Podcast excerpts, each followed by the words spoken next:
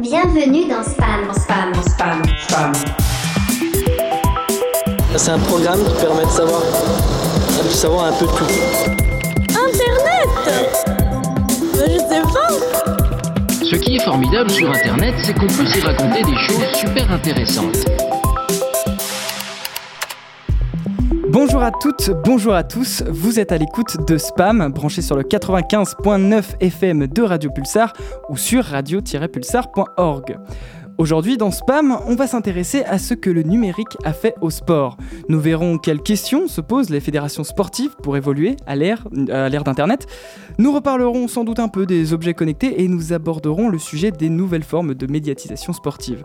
Mais avant ça, si une bonne équipe est faite de bons joueurs pour cette heure de sport radiophonique, laissez-moi vous présenter mes coéquipiers de talent. À commencer par Théo pour les infos. Bonjour Hildegarde avec sa chronique culture et société. Salut, salut Denis, notre expert jeux vidéo, sacré trois... Oh là là tu... Oh, j'allais te sacrer trois fois champion du monde de bowling sur Wii oui. Sport. Ah oui, c'est ça, oui, oui. Bonsoir euh, J'aurais souhaité vous présenter Florian, mais il n'a pas pu être présent. On aura quand même le droit à un, une petite chronique tout à l'heure. Euh, il est sur le banc, mais ce n'est pas en tant que remplaçant, c'est plutôt même en tant qu'entraîneur d'équipe. Celui sans qui on ne nous entendrait pas parler dans ces micros. Je parle bien sûr d'Hugo, notre technicien réalisateur. Salut tout le monde.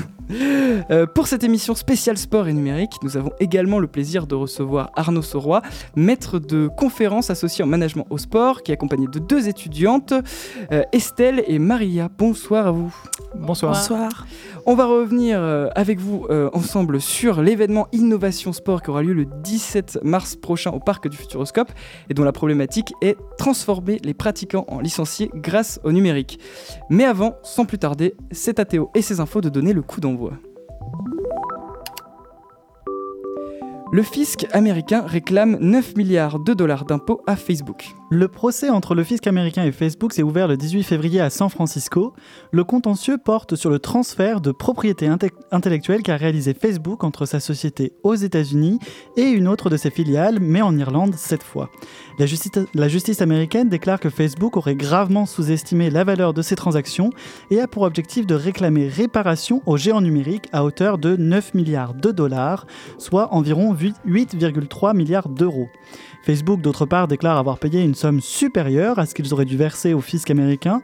Tout cela est définitivement une affaire à suivre. Selon la décision prononcée, elle pourrait ouvrir un précédent très intéressant sur la position des États-Unis sur la régulation des géants du numérique.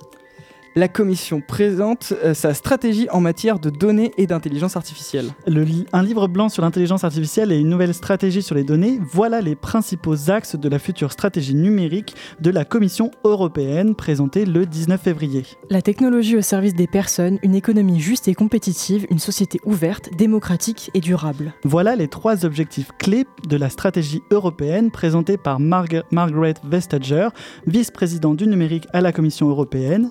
Concrètement, cela signifie que la Commission souhaite une régulation des IA, notamment celles à haut risque. Elles devront être certifiées, testées et contrôlées.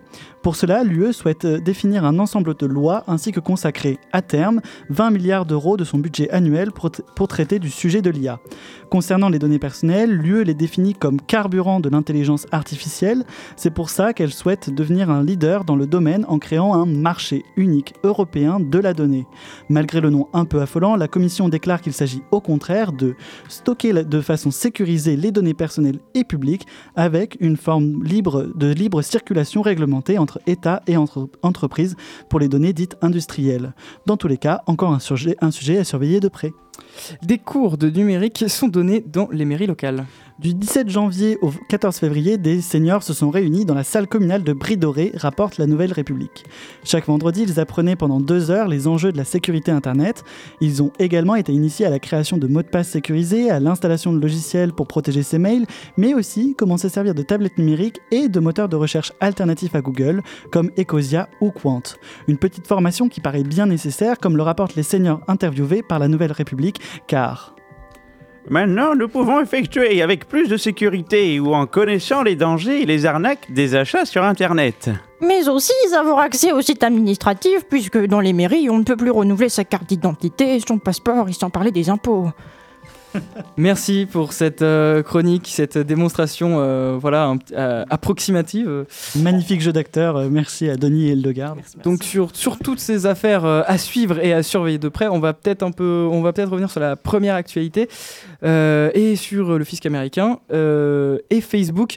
Quels sont les arguments de défense de, de Facebook qui s'est fait pincer? Euh, alors là-dessus, Facebook, à part euh, dire mais non, c'est pas vrai, on a euh, payé vachement plus que ce qu'on devait parce qu'on aurait pu le faire d'une façon plus mal.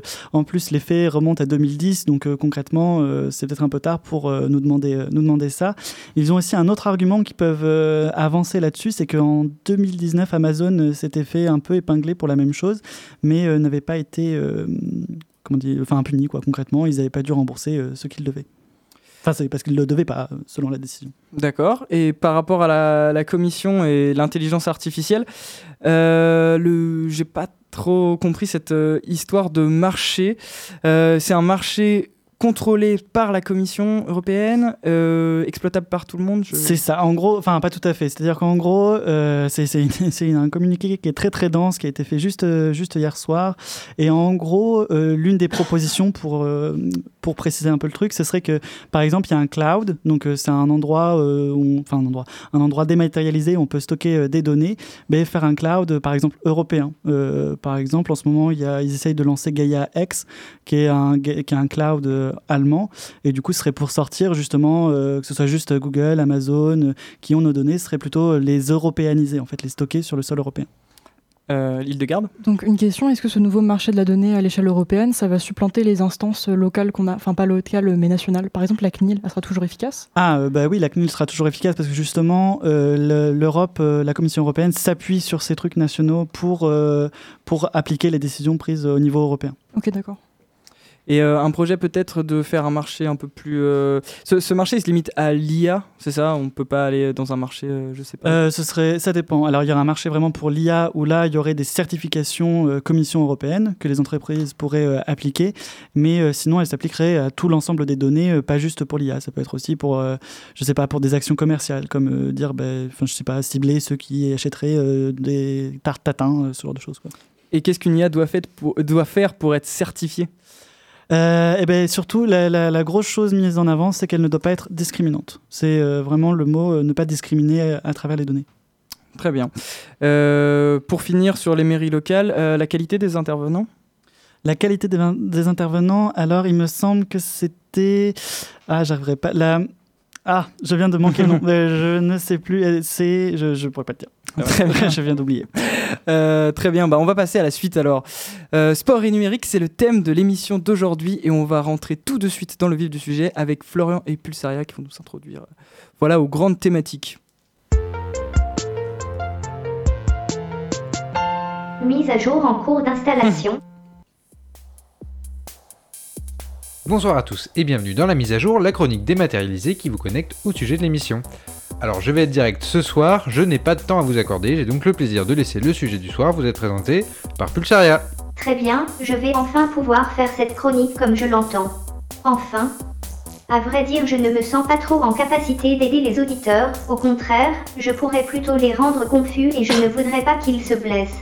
Qu'avez-vous de si important à faire pour ne pas pouvoir assurer votre rôle? Eh bien vois-tu Pulsaria, j'ai décidé il y a peu de me remettre au sport. Alors maintenant j'essaie de ne plus m'arrêter, hein. tous les jours j'enchaîne le renforcement musculaire, le vélo, la course à pied et le reste. Lol.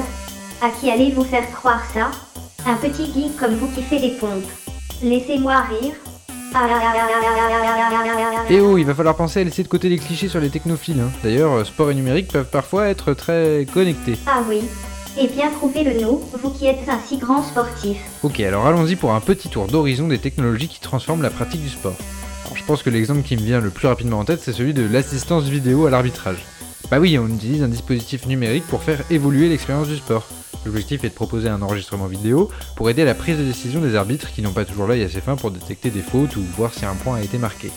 Alors il faut savoir que cette pratique elle existe depuis la fin des années 90 pour le cricket et même depuis 1986 pour le football américain. C'est surtout dans le rugby qu'elle s'est démocratisée depuis le début des années 2000. C'est un vrai plus hein, de pouvoir revoir une action au ralenti ou encore de plus près avec notamment la technologie des super loops. Le football n'a expérimenté son utilisation qu'à partir de 2017, où elle n'a d'ailleurs pas été vue d'un bon oeil. Car oui, ajouter une technologie en mode Big Brother dans une discipline où le fair play et la confiance sont censés régner, ça a fait jaser. Mais bon, voici un exemple pour te contredire, Pulsaria. D'accord, vous marquez le premier point. Mais n'avez-vous pas des exemples un peu plus modernes? La captation vidéo existe quand même depuis la fin du 19e siècle. Bon, c'est vrai que j'ai pas forcément commencé par le meilleur exemple. Alors on va prendre un truc typique du 21e siècle. Tu te souviens de notre émission sur les objets connectés? Eh bien, figure-toi que ces derniers ont envahi le monde du sport ces dix dernières années. De nos jours, l'entraînement sportif est connecté et basé sur des données récoltées par tout type de capteurs imaginables. Raquettes de tennis connectées pour connaître la puissance de votre service, baskets connectées qui permettent d'estimer la distance parcourue et la vitesse, ou encore ballon de basket connecté pour analyser son jeu. Tout devient possible grâce au big data. Et ces objets ne sont pas réservés qu'aux athlètes, hein. même les particuliers peuvent s'acheter une montre connectée qui va nous conseiller de réguler notre vitesse pendant notre course ou qui permettent d'estimer les dépenses énergétiques en fonction des exercices. Les connaissances que nous avons sur le fonctionnement du corps humain et surtout sur son fonctionnement lors de l'activité physique, couplées aux technologies de notre ère, permettent à l'entraînement sportif d'être optimisé. Oula, les humains sont encore allés trop loin. C'est vrai que ça peut paraître un petit peu insensé, voire jusqu'au boutiste, présenté comme ça. Cela dit, certaines de ces technologies peuvent avoir un intérêt réel pour l'amélioration des conditions de vie des sportifs de haut niveau. Par exemple, des capteurs intégrés dans des casques de joueurs de football américains ont permis d'évaluer les risques de traumatisme crânien encourus lors de chocs inhérents à ce sport. Après, c'est évident qu'à l'heure à laquelle nous vivons, hein, toutes les folies sont envisageables pour apporter les nouvelles technologies dans le monde du sport. Par exemple, la réalité virtuelle peut être développée pour une mise en situation précise lors de certains entraînements.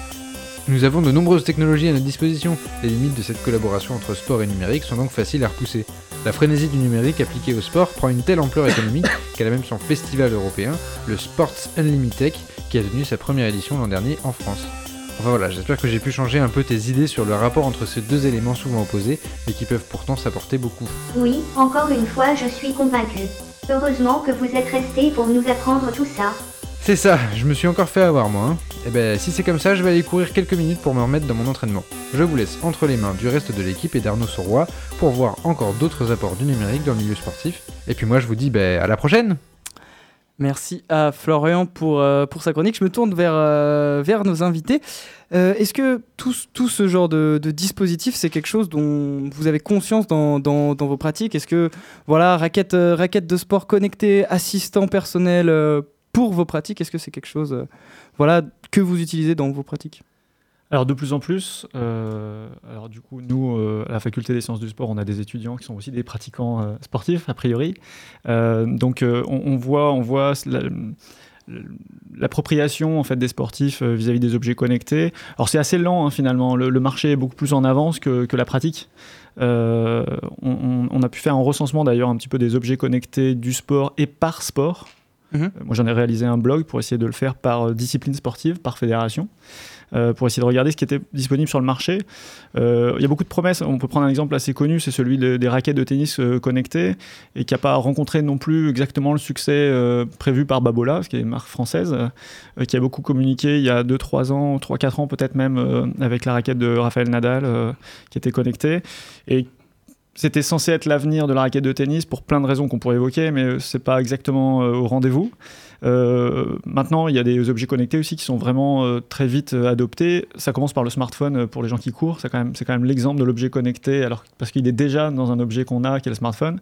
Après, il y a quelques objets plus spécifiques qui sont, inventés. Juste par rapport au petit magnéto qu'on a entendu, moi je voudrais revenir, c'est que je trouve que la vraie innovation depuis quelques temps, c'est la démocratisation des objets connectés, parce que finalement, mes collègues chercheurs à l'université travaillent depuis très longtemps sur l'apport du numérique pour les sportifs de très haut niveau, les sportifs professionnels La différence, c'est qu'avec un smartphone, un petit objet connecté avec des petits capteurs qui coûtent plus très cher maintenant, et puis euh, la gestion des données en temps réel avec les smartphones, et puis la notion un peu de e-coach, c'est-à-dire mmh. euh, en plus d'avoir des données, c'est-à-dire de qu'est-ce qu'on en fait à travers des vidéos pédagogiques, etc.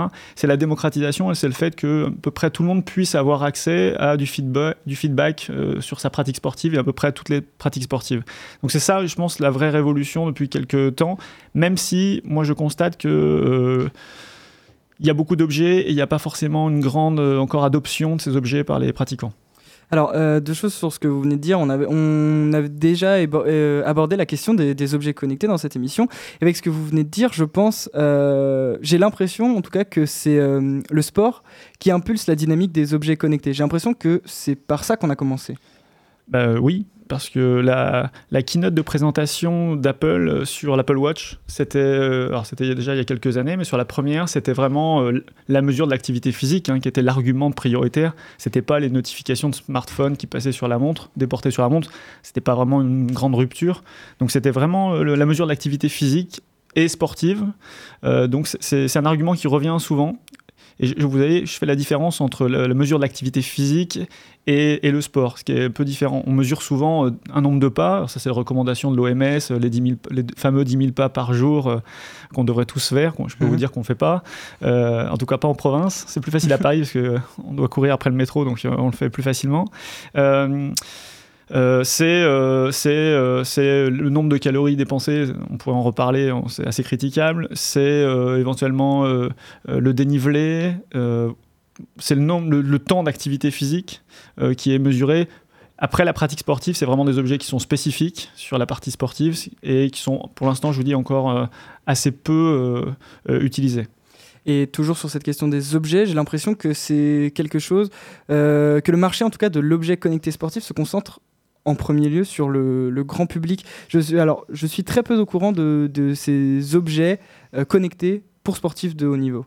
Est-ce que c'est une pratique très répandue? Est-ce qu'on en Bah, trouve beaucoup? En fait, eux, ils vendent pas des objets connectés, ils vendent des solutions euh, entières sur lesquelles euh, des capteurs, ça c'est des capteurs, on en utilise depuis longtemps dans, le- dans les sports collectifs. Alors souvent dans les sports professionnels parce qu'il faut qu'il y ait un marché, il faut qu'il y ait quelqu'un capable de payer.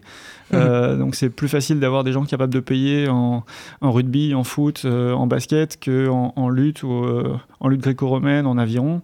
Voilà, il y a une réalité aussi. Donc c'est quand même utilisé depuis longtemps par des scientifiques avec des dispositifs euh, avec des capteurs. Donc on parle moins d'objets con- connectés que de capteurs, finalement, de dispositifs avec des capteurs, des mesures de force, des plateformes.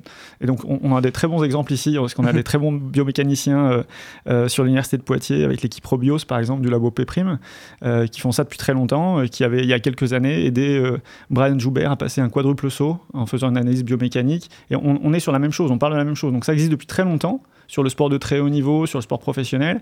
Voilà, je pense que le vrai changement, il est qu'on commence à avoir un feedback euh, de données sur sa pratique sportive pour monsieur et madame tout le monde. Après, qu'est-ce qu'on en fait? C'est une autre question. Très bien. On va continuer de parler de numérique et de sport, mais pour l'instant, première mi-temps pour Spam, on va s'accorder une petite pause. C'est Théo qui est responsable de la programmation musicale du jour. Tu m'as donné les musiques dans l'ordre, je les ai mis dans l'ordre. Qu'est-ce qu'on va s'écouter tout de suite? Alors, parce que le monde est un peu violent, je vous ai préparé une playlist toute douce et on commence avec Sunrise de la fantastique Nora Jones.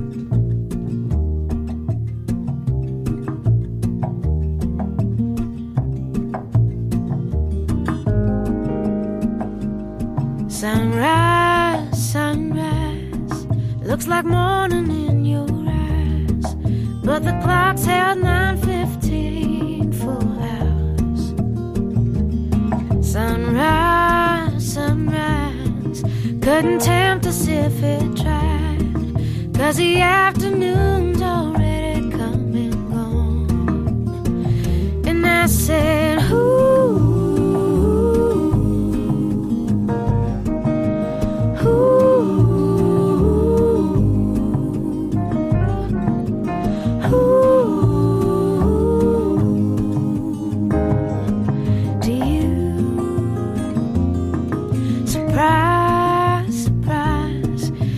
Couldn't find it in your eyes, but I'm sure it's written all over my face. Surprise, surprise, never something I could hide. When I see we made it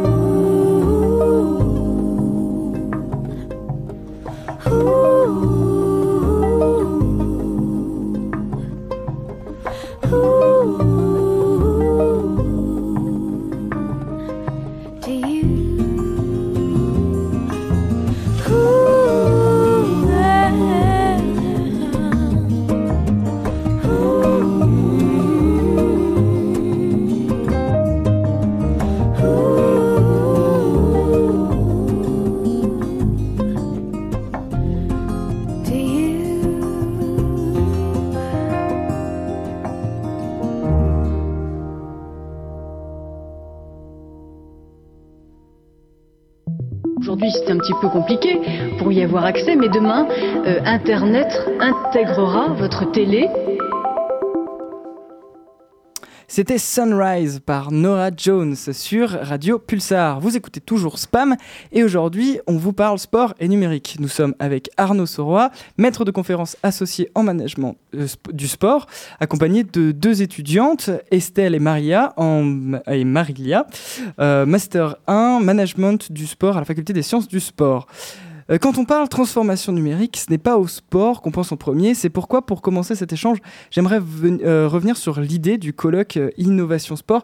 Comment et quand est né ce besoin d'échanger autour du numérique et du sport? Alors sur, sur le besoin, avant de laisser parler Estelle et, et Marilia, juste parce que l'origine, je, la- je la connais, bi- je la connais bien, c'est parti de- d'il y a quelques années, les rencontres nationales du numérique à Poitiers.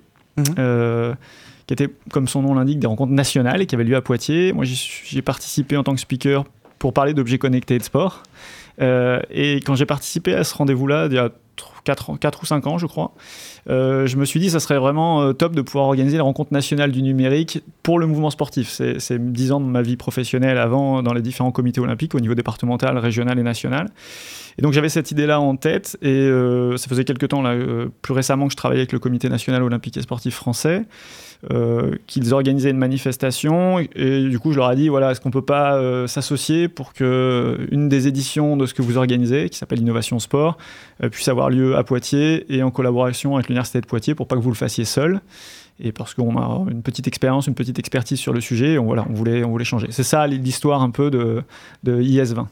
Et cette année, euh, cette année, le thème, c'est transformer les pratiquants en licenciés.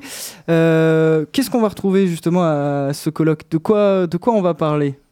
C'est vaste comme thème, transformer les pratiquants en licenciés. Eh ben, on va parler euh, principalement aux fédérations, des, de tous les outils qu'ils peuvent utiliser pour justement transformer leurs pratiquants en licenciés grâce au numérique, parce que c'est vrai qu'on voit que certaines, certaines fédérations euh, avancent là-dessus et développent des applications comme euh, par exemple la FFT avec TenUp. Euh, et, par contre, certaines fédérations ne font rien en lien avec le numérique et l'objectif c'est vraiment de leur dire attention, essayez de vous, développer parce que ça va très vite et le numérique arrive à grands pas. C'est un vrai défi aujourd'hui pour les- les fédérations, j'imagine, de passer au numérique. Pourquoi justement euh, les, les fédérations sportives, certaines euh, fédérations dont tu parlais, pourquoi certaines fédérations sont en retard comme ça sur ces questions-là? Euh, alors, c'est un peu compliqué, mais euh, les fédérations, souvent, à, à la tête de ces fédérations, les personnes sont un petit peu vieillissantes et ne sont pas forcément euh, dans l'air du temps. je vais peut-être me faire taper un peu sur les doigts, mais c'est ma vision. Et, euh, et voilà, et je pense qu'il faut qu'il y ait des, des personnes qui impulsent euh, cette dynamique. euh, et c'est ce, qu'on, ce que sûrement a retrouvé la FFT dans le développement de cette application. Et voilà, je pense que il faut qu'il y ait des gens, la nouvelle génération comme nous. C'est pour ça que c'est une opportunité aussi pour nous de, co-organiser ce, ce colloque parce que on va être à la page et on va pouvoir apporter des, des solutions à ces fédérations. Donc le but, si j'ai bien compris, est de montrer l'opportunité euh, qu'offre le numérique aux fédérations sportives. Exactement. Ok, très bien. Théo, tu avais une question, je crois? Euh, ouais, mais après j'aurais eu une question à vous poser à toutes les deux parce que, mais c'est pas tout à fait sur le sujet, mais c'est parce que vous êtes en master. euh, du coup, est-ce que le projet de recherche que vous faites euh, est en lien avec le, le numérique dans le sport ou euh, Alors, moi, mon, mon mémoire sera sur euh, la démocratisation de la pratique du, du paddle. Donc, ça passe aussi euh, par, euh, par tous les réseaux sociaux, par euh, le numérique. Donc, en quelque sorte, ça, pour moi, ça aurait un peu de lien. Moi, ça en aura aussi, car du coup, je vais faire mon stage au comité régional handisport en Pays de Loire et je vais être surtout sur la communication. Donc, mon mémoire, ça surtout sur tout ce qui est les réseaux sociaux et l'impact de comment on va faire sa communication pour permettre l'engagement, que ce soit des bénévoles comme des, des pratiquants. Denis Alors moi j'avais une petite question que, que je gardais depuis tout à l'heure, donc je la sors maintenant et je vais pouvoir avoir un triple regard en- en- entre bah, vous en tant qu'étudiante et puis euh, vous euh, en tant qu'enseignant. Est-ce qu'au final une des réticences, euh, vous disiez qu'il y a des fédérations qui, ont, qui ne se mettent pas à jour, euh, par, peut-être par volonté, mais est-ce qu'il n'y a pas une, une crainte de la gadgetisation en fait euh, de, de ces outils-là euh, et de se dire bah, on, on a, on s'est très bien débrouillé avant sans et, et pour l'instant comme c'est pas encore euh, très utilisé parce que c'est un coût aussi je suppose donc euh, ça, ça demande si ça demande autant de temps de se mettre à jour c'est parce que ça, ça coûte du, du pognon. Voilà est-ce que cette résistance vous l'avez ressenti euh, cet aspect gadgetisation c'est Si, moi je pense qu'il y a des fédérations qui sont réticentes parce que justement elles sont dans leur confort de, de fonctionnement, mais on voit que, bah, que ça se ralentit, que les, les individus aujourd'hui ils, aiment pratiquer euh, parfois plusieurs sports et ils vont pas forcément se licencier à une seule fédération. Donc euh, je pense que rester dans leur petit confort, euh, ça, ça peut leur jouer des tours et, et c'est pour ça nous on va essayer de, de leur mettre un petit, un petit coup de pression, mais un petit choc pour euh, qu'ils comprennent que euh, le changement, euh, ça a du bon aussi, même si euh, ça, ça les fait sortir de leur environnement. Denis? Oui, Et, et je continue. Du coup, est-ce que par isomorphisme, c'est-à-dire vous, vous faites ce que vous dites, est-ce que vous utilisez des périphériques, objets connectés ou le, le numérique de manière générale dans vos pratiques sportives? Et ben moi, du coup, vu que je suis licenciée euh, tennis, euh, oui, j'utilise euh, j'utilise l'application. les, les autres, peut-être? Moi, j'ai plus la chance de pratiquer. Du coup, euh, par contre, j'utilise en dehors, par exemple, les applications qu'on va avoir pour le running, mais du coup, euh, hors euh, licence. Très bien. Et tout, tout ce qui est. Oh, Arnaud, excusez-moi. Non, je voulais juste réagir sur finalement ce qui se passe dans les fédérations. Il y a, deux notions. C'est exactement ce qui se passe dans, dans la vraie vie pour tout le monde, c'est-à-dire euh, pour euh, nos femmes et nos hommes politiques, euh, pour les entreprises. Il y a, deux, deux notions importantes. C'est la culture du numérique, c'est-à-dire il faut un moment, il faut savoir de quoi on parle, il faut savoir quels sont les enjeux, quelles sont les opportunités. Euh, donc c'est pas simple pour euh, des gens qui sont engagés depuis longtemps, qui ont fonctionné euh, dans des organisations, euh, qui ont connu du succès, etc. Et puis qui voient une nouvelle forme de pratique arriver, avec pas forcément d'ailleurs, je trouve, on, imagine souvent que c'est très jeune, mais l'utilisation des, outils numériques, c'est aussi beaucoup une génération aujourd'hui de, de- de- de 25 à 45 ans qui utilise ça pour avoir presque plus de flexibilité dans leur pratique parce que ça correspond à leur emploi du temps, etc. Puis la deuxième notion, qui est moins culturelle, qui est plus on vous en avait parlé, c'est que la réalité aussi des fédérations, il y a à peu près 107 fédérations euh, affiliées en tout cas au CNOSF, euh, bah, il y, a- une diversité dans, la, structuration de ces fédérations. Quand on parle de la FFT, donc la Fédération française de tennis, la Fédération française de foot avec 2 millions de, licenciés, euh, on ne peut pas la comparer à d'autres types de fédérations euh, sur lesquelles ça tourne encore beaucoup et heureusement qu'ils sont là avec des dirigeants bénévoles, avec finalement assez peu de salariés. Et quand on, a des salariés, quand on a des salariés, quand on en a peu, on les met pas forcément sur le numérique, on les met davantage sur la partie technique de la pratique sportive. Donc euh, voilà, tout ça explique que ce changement-là, exactement comme dans le milieu de l'entreprise où il y a des enjeux économiques euh, directs, là il y a des enjeux économiques mais plutôt indirects. C'est d'abord un succès de faire transpirer sa passion euh, au quotidien. Ben voilà, on a exactement les mêmes difficultés que dans le reste de la société, ni plus ni moins. Très bien. Théo? Euh, oui, c'est qu'en fait tout à l'heure, euh, ça rejoint un peu ce que vous dites maintenant, vous parliez euh, notamment des e-coach par exemple. Est-ce que cette pratique, elle est aussi... Enfin, qu'est-ce qu'elle apporte et est-ce qu'elle est vraiment autant performante qu'un vrai coach Euh, Je suppose, que la relation entre le sportif et son coach est quand même assez importante pour euh, son engagement. Quel résultat vous avez dessus en fait? Alors aujourd'hui, c'est simple de répondre. Puis en plus, je, tra- je travaille à la faculté des sciences du sport. Une partie de notre métier, c'est de former des gens qui deviennent justement des, les gens qui accompagnent les autres à faire du sport. Euh, donc non, euh, pour l'instant, les, e-coachs, euh, qui sont des arguments commerciaux pour vendre des objets connectés, euh, sont loin d'être performants. Par contre, là où je suis pas d'accord avec un certain nombre de personnes qui qui parle de ces sujets-là, c'est que je pense qu'on ne peut pas faire l'économie de s'y intéresser, parce que tout va très vite, et là où euh, les données sont peut-être pas encore fiables, donc c'est quand même la base, euh, là où les algorithmes qui, sont, qui traitent les données et qui donnent des résultats euh, en format entre guillemets e-coach pour essayer de conseiller dans sa pratique, euh, modifier un geste, etc. Euh, là où c'est peut-être pas encore aujourd'hui très performant, euh, les V2, les V3, les V4, les différentes versions font que euh, la promesse dans 4-5 ans sur ces sujets-là risque quand même de nous impacter. La question que moi je pose, c'est, j'échange avec mes collègues sur le sujet en disant, est-ce qu'on peut faire l'économie de réfléchir en se disant si dans 5 ans nos pratiquants viennent nous voir avec un smartphone ou je sais, je sais pas ce qu'on aura dans 5 ans, en disant voilà j'ai j'ai fait une partie de, de paddle. Euh, et voilà mes statistiques, euh, est-ce que le coach on le laisse démuni face à ça euh, sans réponse? Lui il va dire non mais de manière empirique je continue avec mon savoir qui est un savoir réputé, reconnu, etc. Est-ce que ça peut quand même objectiver une partie de, ses conseils, de ses prises de décision? Voilà, c'est ça qui me semble intéressant. On doit au moins étudier ça, peut-être pour dire que c'est pas bien, peut-être pour dire que c'est pas fiable, peut-être pour dire que c'est pas encore prêt, mais en tout cas, on peut pas économiser le, fait de s'y intéresser. Ça me paraît pas possible. Très bien, peut-être revenir sur l'objet euh, du colloque.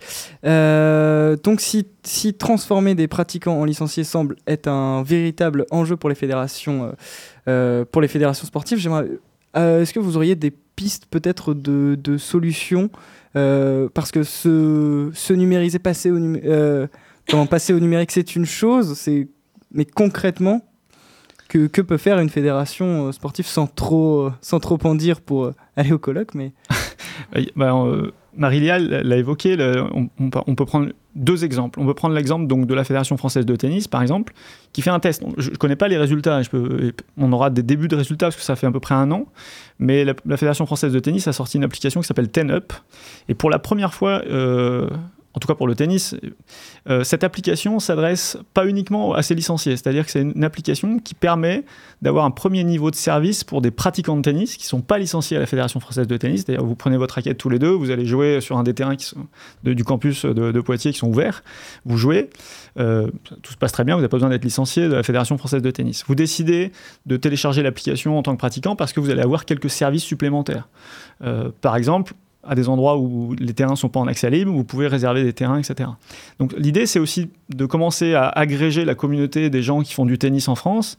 Et après, il y a un deuxième niveau, c'est un peu le format, euh, vous savez, euh, euh, freemium des, euh, des startups, c'est-à-dire une partie gratuite, free, et puis, et puis on, va, on essaie d'en transformer euh, 5%, 10%, 15%, c'est Spotify, c'est Deezer, c'est tout ce qu'on connaît, en disant, bah, ceux-là, si vous voulez plus avoir la publicité, si vous voulez avoir des services supplémentaires, il faut payer le service. Donc là, c'est la partie premium. Donc là, on est un peu sur un, un début de quelque chose comme ça, en, en- en disant, certes, on est la Fédération française de tennis, notre job à la base, c'est de s'adresser à nos clubs et à nos licenciés, mais on ouvre un peu à tous les pratiquants du tennis. On leur donne un peu envie d'intégrer la grande famille et après on leur vend après notre produit qui est la licence fédérale. si elle a une plus-value, c'est là où aussi il faut travailler la plus-value de la licence. Donc ça c'est le premier exemple à mon avis qui est intéressant. Donc ça c'est développé en interne, mais c'est la Fédération française de tennis, c'est euh, un peu moins maintenant, mais c'était un million de licenciés, c'était euh, voilà, c'est Roland Garros, c'est aussi euh, une capacité financière importante, en tout cas dans la, pratique sportive. Pour d'autres fédérations et pour la très grande majorité des fédérations, l'idée c'est quand même dehors de travailler ensemble pour réussir à faire des choses et peut-être de travailler surtout et moi je pense que ça c'est, l'objet notamment du colloque c'est travailler avec ceux qui ont déjà trouvé des solutions qui sont déjà sur lesquelles les pratiquants sont déjà appropriés ces solutions là c'est à dire qu'il y a aujourd'hui des gens qui viennent on pourrait parler de disruption euh, euh, sur ce sujet-là aussi. Des gens viennent euh, euh, créer des, des solutions via smartphone, via des objets connectés, etc., mais plutôt sur des applications smartphone, en proposant une offre sportive sans, sans les clubs, sans les licences. Les gens peuvent trouver un service intéressant. Et l'idée, c'est peut-être de s'associer avec cela parce que ça fonctionne déjà. Donc les fédérations ont peut-être intérêt à être en veille, regarder l'écosystème sur leurs pratiques, en se disant bah, est-ce qu'on peut trouver un partenariat, travailler ensemble? Plutôt qu'être euh, en opposition ou alors laisser les solutions numériques aux autres et puis nous rester sur un format traditionnel. On- C'est possible, hein, mais peut-être que ce sera la bonne solution, mais c'est aussi un risque. Ok, très bien. Bah, pour comprendre tous ces enjeux de la, les enjeux de la transformation numérique pour euh, les fédérations euh, sportives, on vous invite au colloque qui aura lieu le 17 mars au Parc du Futuroscope, si je ne dis pas de bêtises. Et les places sont disponibles sur Eventbrite, j'ai vu ça. Et pour plus d'informations, on renvoie sur la page Facebook. Peut-être un autre endroit. La page Facebook, c'est très bien. La page Facebook, comme aussi le site de l'université euh, avec euh, la page Master Management du Sport, où on a fait carrément une catégorie où, qui renvoie vers euh, ce site-là, avec des informations complémentaires. Et le site du Comité national olympique et sportif, qui est co-organisateur avec euh, l'Université de Poitiers de cette manifestation. Et donc, euh, il y a une page entière et le lien Eventbrite est sur le site du Comité olympique. C'est quand même une belle reconnaissance aussi que le Comité olympique français décide, après l'avoir fait pendant deux ans à Paris, de le faire en province, à Poitiers, avec une université. C'était pas, pas gagné d'avance, donc là, on en est plutôt très fiers. Très bien, on vous renvoie sur, euh, ces différents sites et liens. Mais pour l'instant, mon conducteur m'indique qu'il est temps de passer à la pause musicale. On va s'écouter Jardin d'hiver par Benjamin Biolay.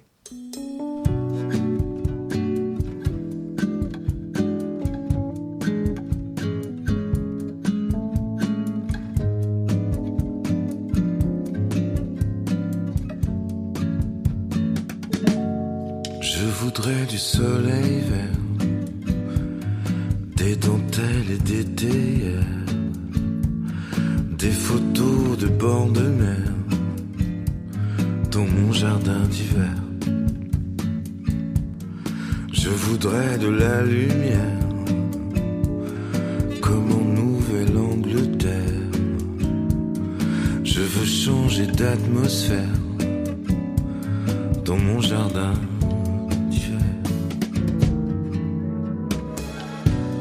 Ta robe à fleurs sous la pluie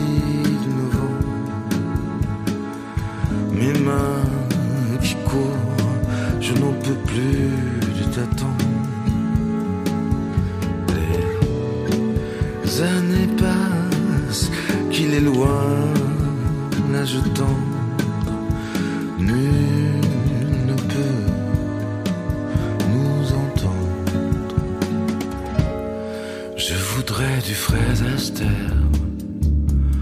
revoir un latte. Je voudrais toujours te plaire dans mon jardin d'hiver. Je veux déjeuner par terre, comme au long des golfes clairs. T'embrasser les yeux ouverts dans mon jardin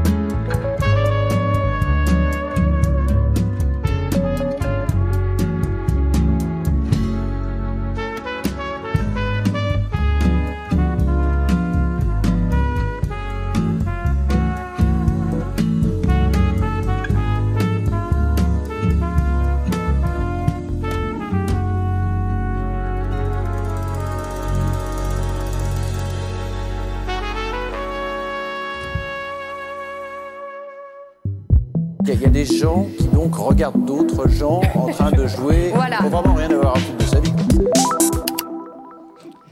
Jardin d'hiver, Benjamin Biolay sur Radio Pulsar dans Spam. Dans cette émission consacrée au numérique au sport, il est temps de passer à la chronique d'Hildegarde qui m'a écrit, comme d'habitude, un lancement beaucoup trop long. Trois lignes enfin. Ah, c'est c'est très long. À l'ère du big data, la collecte de données se multiplie et se généralise dans tous les domaines, y compris le sport.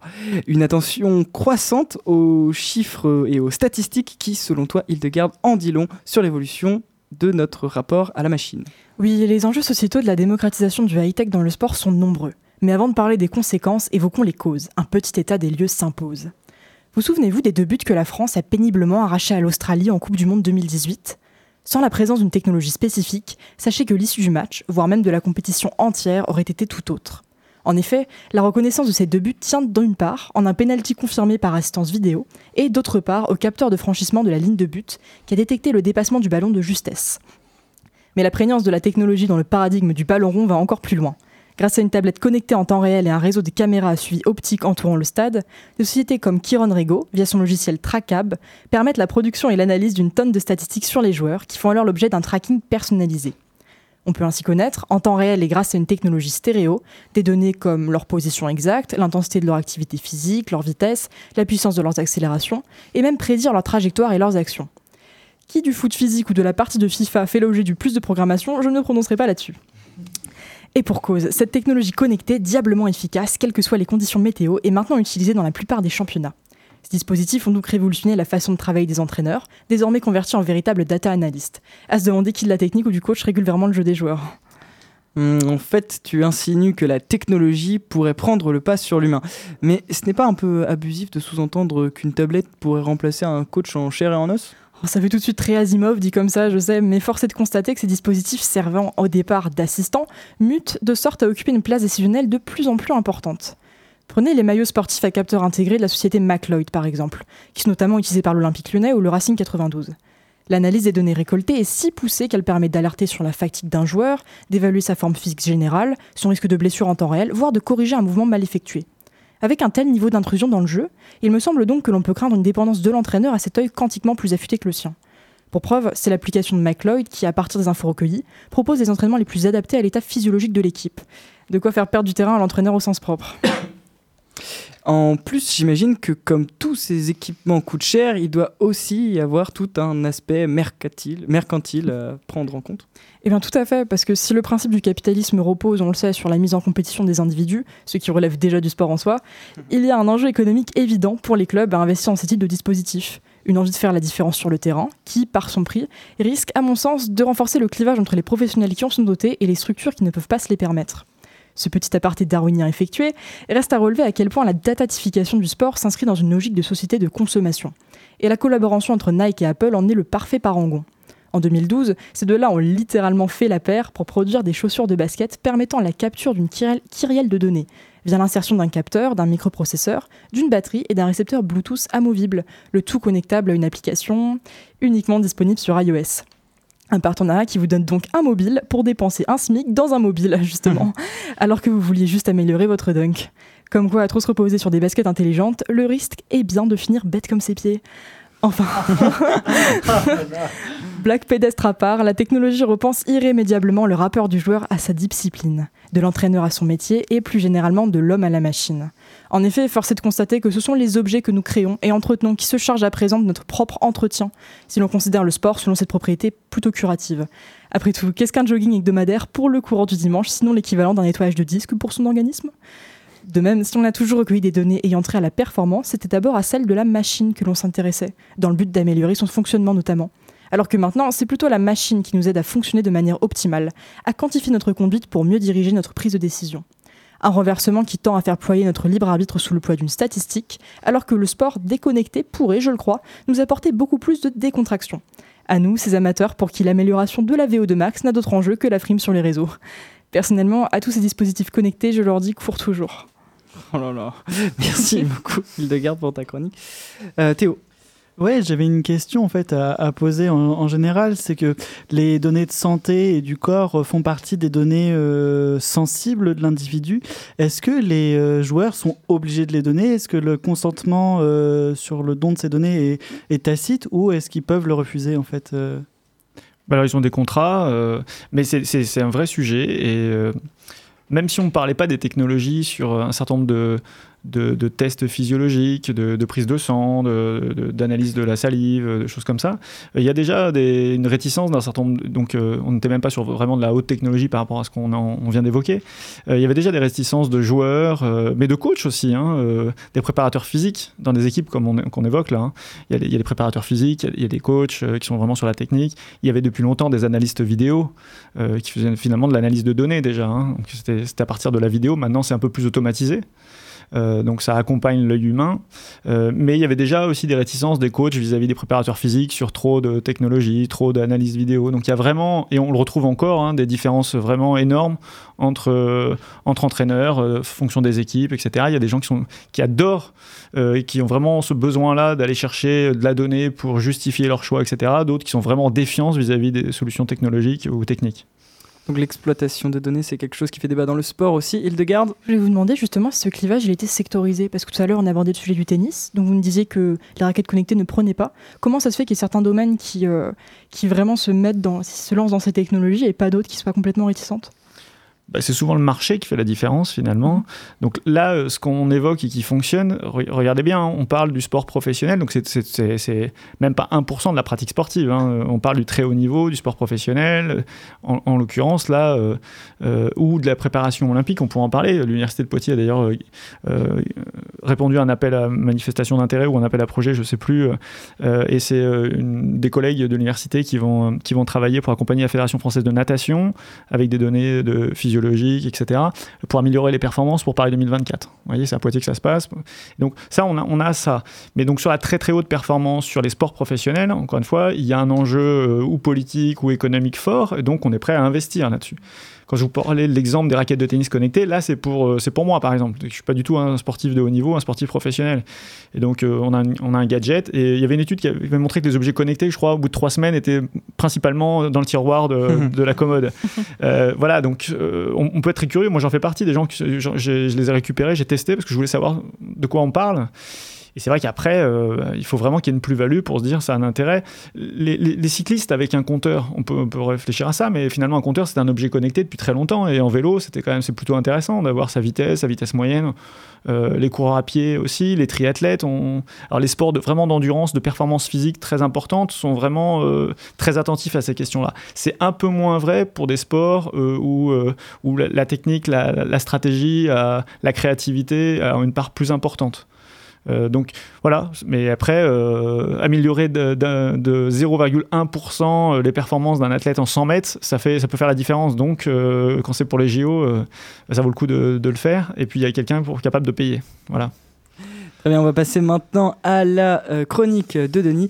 Cette semaine, Denis, tu vas faire le lien pour nous entre le jeu vidéo et le sport. Eh oui, mon cher Alex, c'est exceptionnel. Aujourd'hui, on va parler de quelque chose qui semble être aux antipodes du jeu vidéo, le sport. Allez, un cliché de plus. Pourquoi on te garde comme chroniqueur déjà? Et on m'annonce dans l'oreillette que ce n'est pas le sujet, euh, car aujourd'hui je cherche surtout à montrer que le jeu vidéo a fait et continue de faire sa part pour faire aimer le sport aux gens, à les faire bouger et qu'il s'inscrit aussi comme discipline sportive. Tu vas me dire que les jeunes se sont mis au foot grâce à FIFA. Et comment tu parles de FIFA toi? T'es trop un fou FIFA ça change la vie, ça touche trop Quel beauf Absolument pas, voyons. J'ai beau n'avoir touché à FIFA qu'une ou deux fois dans ma vie et ne pas apprécier le genre, je dois bien avouer que l'idée qu'un jeune se mette au football grâce à FIFA me plaise. Euh, L'inverse semble plus courant et plus probable. On va jouer à FIFA parce qu'on aime le foot. Oui, et pourtant on peut imaginer que certains jeunes, euh, jeunes joueurs découvrent plus facilement certaines pratiques, certains thèmes grâce aux jeux vidéo que grâce à la télévision ou à une expérience réelle. Et t'es venu là juste pour nous dire ça? Euh, non, et même si je vais pas mentir, les jeux de sport, vous l'avez compris, c'est pas ma cam. Il faut cependant reconnaître que certains éditeurs ont tout fait au, fil des années pour casser l'idée reçue que le jeu vidéo est associé à l'inactivité physique. Euh, En même temps, on parle bien d'e-sport aujourd'hui, euh, du chemin a été parcouru visiblement. On essaie même d'en faire une discipline olympique. Et je suis toujours ravi d'enrichir ta faible culture générale et ton manque d'esprit en écrivant tes lignes, mon cher Alex. Tu as raison, le jeu vidéo dans son rapport à l'activité physique et sportive revient de loin. Pourtant, ça ne date pas d'hier, cette idée de bouger devant son écran. Prenez le stade précoce, annonciateur de toute une suite d'événements selon moi, Duck Hunt, sorti sur NES en 1984. Un jeu pour carnistes assoiffés de sang qui vous permet de descendre des canards au moyen d'un périphérique externe, le pistolet optique, aussi appelé Zapper. On pointe donc le bout de son canon vers l'écran et on descend des canards au calme. Le côté sport, c'est aussi limité que la vraie chasse. On est d'accord. Mais Nintendo, éditeur de ce jeu et de la NES, ne s'est pas arrêté là. Alors je vous passe les nombreux jeux de sport qui sont apparus au fil des années, entre les FIFA, NFL, NBA 2K et j'en passe. La vraie révolution dans le domaine, elle est arrivée en 2006 avec la Wii. L'activité physique est au cœur du concept que représente la console et ses Wii Emote, les manettes sans fil à détection de mouvement. On s'est tous pris pour de grands sportifs et spor- sportives euh, dans son salon euh, sur Wii Sport. Tennis, boxe, bowling, le jeu permet d'exercer ses acti- ses activités avec des mouvements simples. Et pour ultime bénéfice, celui de ne pas prendre de risques côté blessure. Quoique. Pourquoi autant de monde s'est pris au jeu, me direz-vous? La réponse est marketing, puisque le jeu était vendu avec chaque Wii. S'en est suivi Wii Sport Resort, une suite sortie en 2009 proposant toujours plus d'activités différentes, et l'autre carton de Nintendo sur le plan activité physique, Wii Fit, sorti un an plus tôt, dans un package comprenant une étrange plaque appelée Wii Fit Balance, et le jeu. Étirement, exercice de yoga, de fitness, le jeu propose un suivi de votre condition physique et des conseils pour l'améliorer. Et la caution scientifique là-dedans, parce que bon, euh, quelle preuve on a que tout ça fait du bien à notre corps? Alors, en surfant un petit peu sur les portails documentaires et les internets, on tombe face à des études soulignant l'efficacité de ces logiciels sur la santé, des seniors notamment. Véritable outil d'entretien physique s'adaptant à votre rythme, de nombreux établissements d'accueil de personnes âgées et même des hôpitaux ont fait l'acquisition de ces jeux. Et si Nintendo a laissé cette tendance de côté avec la Wii U, elle a tenté d'y remédier avec sa Switch et son jeu Ring Fit Adventure, qui propose un RPG sur fond d'activité physique, et que Florian a visiblement adopté. Bon, euh, on a compris, on peut bouger grâce aux jeux vidéo, mais la scène e-sport plus récente historiquement que la Wii, bah c'est euh, bah, pas sur la Wii euh, que le sport ça se joue le plus. Oui, tout à fait. Et entre les jeux pratiqués en compétition mondiale et Wii Sport, on retrouve deux points communs. Cette volonté de rendre le joueur actif et acteur de son jeu, et le travail des réflexes, de la technique, pour obtenir de meilleures performances. Quelque chose de propre au sport en définitive. On peut même faire le rapprochement avec le sport automobile. Une bonne partie de la pollution en moins. Car si le sport automobile repose sur l'endurance physique, un aspect technique et des réflexes très affûtés, il en est, de même pour l'e-sport. De plus, tous, tous deux ont besoin de l'interface qu'est la machine pour réaliser leur prouesse. Au-delà de l'activité en soi, on, ne peut que constater pardon, la médiatisation assez fulgurante de la scène e-sport sur ces dernières années. Des sponsors financent les équipes, les compétitions officielles incluent des sommes astronomiques d'argent à gagner, et dans certains cas, on remplit des stades de fans, supporters ou simples amateurs de la pratique, par dizaines de milliers. Et forcément, chaînes de télé et institutions dans le domaine s'y intéressent aujourd'hui de près. Pognon oblige. Mais ce qui donne à l'e-sport son statut bâtard, c'est le manque de considération par ces mêmes intéressés, à cause d'une vision de, de ce qui définit le sport euh, réduite. Et tu as une conclusion cette semaine Oui, j'en ai une cette semaine et elle se limitera à un constat qui témoigne du recul que euh, j'ai notamment pu prendre sur la question au fil des années. Parce que si aujourd'hui l'on considère l'archer, qui certes exerce euh, de sa force pour bander l'arc, comme un sportif, ou encore le joueur d'échecs comme un sportif, pourquoi ne pas donner institutionnellement la place méritée par l'e-sport une bonne fois pour toutes? Après tout, technique, réflexe, mémorisation de gestes et situations problèmes, tout les rapproche. Et ensuite, regardera ça à la télé ou en stream qui voudra? Euh, une réaction peut-être euh, de la part de nos invités sur, euh, sur la chronique Je de sens que je vais me faire descendre. Je suis, je suis désolé, on a, pris, on a pris un peu de Non, retard. très rapidement, c'est juste vous, vous, vous mettre en, en alerte sur ce, sur ce sujet, parce que moi, ça me tient à cœur. Quand vous parlez d'e- e-tourisme ou de e-santé, c'est l'utilisation du numérique dans la santé, l'utilisation du numérique dans le tourisme. Quand vous parlez de e-sport, c'est pas du tout l'utilisation du, s- du numérique dans le sport, c'est ce qu'on va faire le AIS 20 euh, au Futuroscope le 17 mars, c'est le- les jeux vidéo en mode compétitif qui ressemble au format compétitif du sport. Et c'est très intéressant d'a- d'a- d'avoir cette analyse-là. Et juste pour, euh, pour préciser, euh, nous, alors Poitiers, c'est quand même une des capitales de l'e-sport, euh, donc on en parle souvent avec un certain nombre d'interlocuteurs. Ils interviennent maintenant à la faculté des sciences du sport aussi, donc on, on- ce rapprochement-là, il, existe. Et c'est très intéressant de voir aussi qu'il y a un certain nombre de, gens qui représentent l'e-sport qui n'ont pas du tout envie de rentrer dans le- les sphères sportives, parce qu'ils s'y retrouvent pas. Et pas donc, donc la communauté est partagée côté e-sport pour rentrer dans le sport, et dans le mouvement sportif, la communauté est très partagée pour euh, se dire on y va ou on n'y va pas, c'est-à-dire les intégrer dans le monde du sport. Donc c'est très partagé dans les deux camps. Très bien, vous, vous êtes pressé, on va peut-être pas vous retenir plus longtemps. Merci d'avoir été avec nous, euh, Arnaud Sora. Deux questions peut-être pour euh, les étudiantes qui sont avec nous, Estelle et Marilia. Euh, vous, euh, l'e-sport, ou non, le pratique, la pratique du sport et le jeu vidéo, c'est quelque chose qui vous parle Peut-être avez-vous joué à Wii Sport? Alors, ça me parlait pas trop jusqu'à ce que euh, le groupe étudiant euh, du coup qu'on a avec euh, avec le master euh, organise une conférence sur euh, la structuration de l'e-sport. Donc, euh, je m'y suis un peu plus un peu plus intéressée. Maintenant, moi la première, je vais jouer à des jeux de basket alors que j'ai jamais fait de, de basket de ma vie et, je vais prendre plaisir à le faire. Et, et c'est vrai que ça développe certains réflexes et et même des tactiques de jeu qu'on développe sans même avoir pratiqué physiquement le sport. Euh, et toi, Estelle? Ah bah moi, j'ai toujours pratiqué un peu euh, ces choses-là. J'ai tout le temps été baignée dans les jeux vidéo euh, et du coup, j'ai toujours adoré. Et bah, du coup, grâce à la conférence, ça permet d'avoir un autre regard. Moi, je connaissais pas trop l'e-sport. Je connaissais bah, du coup les jeux vidéo, mais j'avais pas ce lien avec ça. Et ça a été vachement enrichissant d'avoir des personnes qui sont vraiment qualifiées dans ce milieu, qui ont pu nous en parler. Et j'invite tout le monde à le faire aussi. Euh, on va passer. Alors, on me fait signe de passer tout de suite à la fin de l'émission. Hugo, envoie-moi ce bed. Voilà, alors on va juste revenir euh, sur l'événement. C'est un peu loin dans le futur, mais si vous voulez assister au troisième colloque Innovation Sport, transformer les pratiquants en licenciés grâce au numérique, n'hésitez pas à vous inscrire sur Eventbrite ou alors sur la page Facebook. Enfin, sur la page Facebook, vous trouverez des informations supplémentaires. Euh, Arnaud Sauroy, Estelle et Maria, on vous remercie d'avoir été avec nous. Bon, Arnaud Sauroy est déjà parti, mais on vous Eh ben, remercie. merci à vous de nous avoir invités. Euh, si vous venez de découvrir Spam, on vous rappelle que toutes nos émissions sont disponibles en podcast sur le site de Radio Pulsar ainsi que sur toutes les plateformes de podcast, Apple Podcast, Deezer, Spotify, PodCloud et les autres. Avant de, se- de laisser la place à Glitch, on va se quitter sur le titre Alone Again par Théo. Gilbert O'Sullivan. Salut Bonne sieste.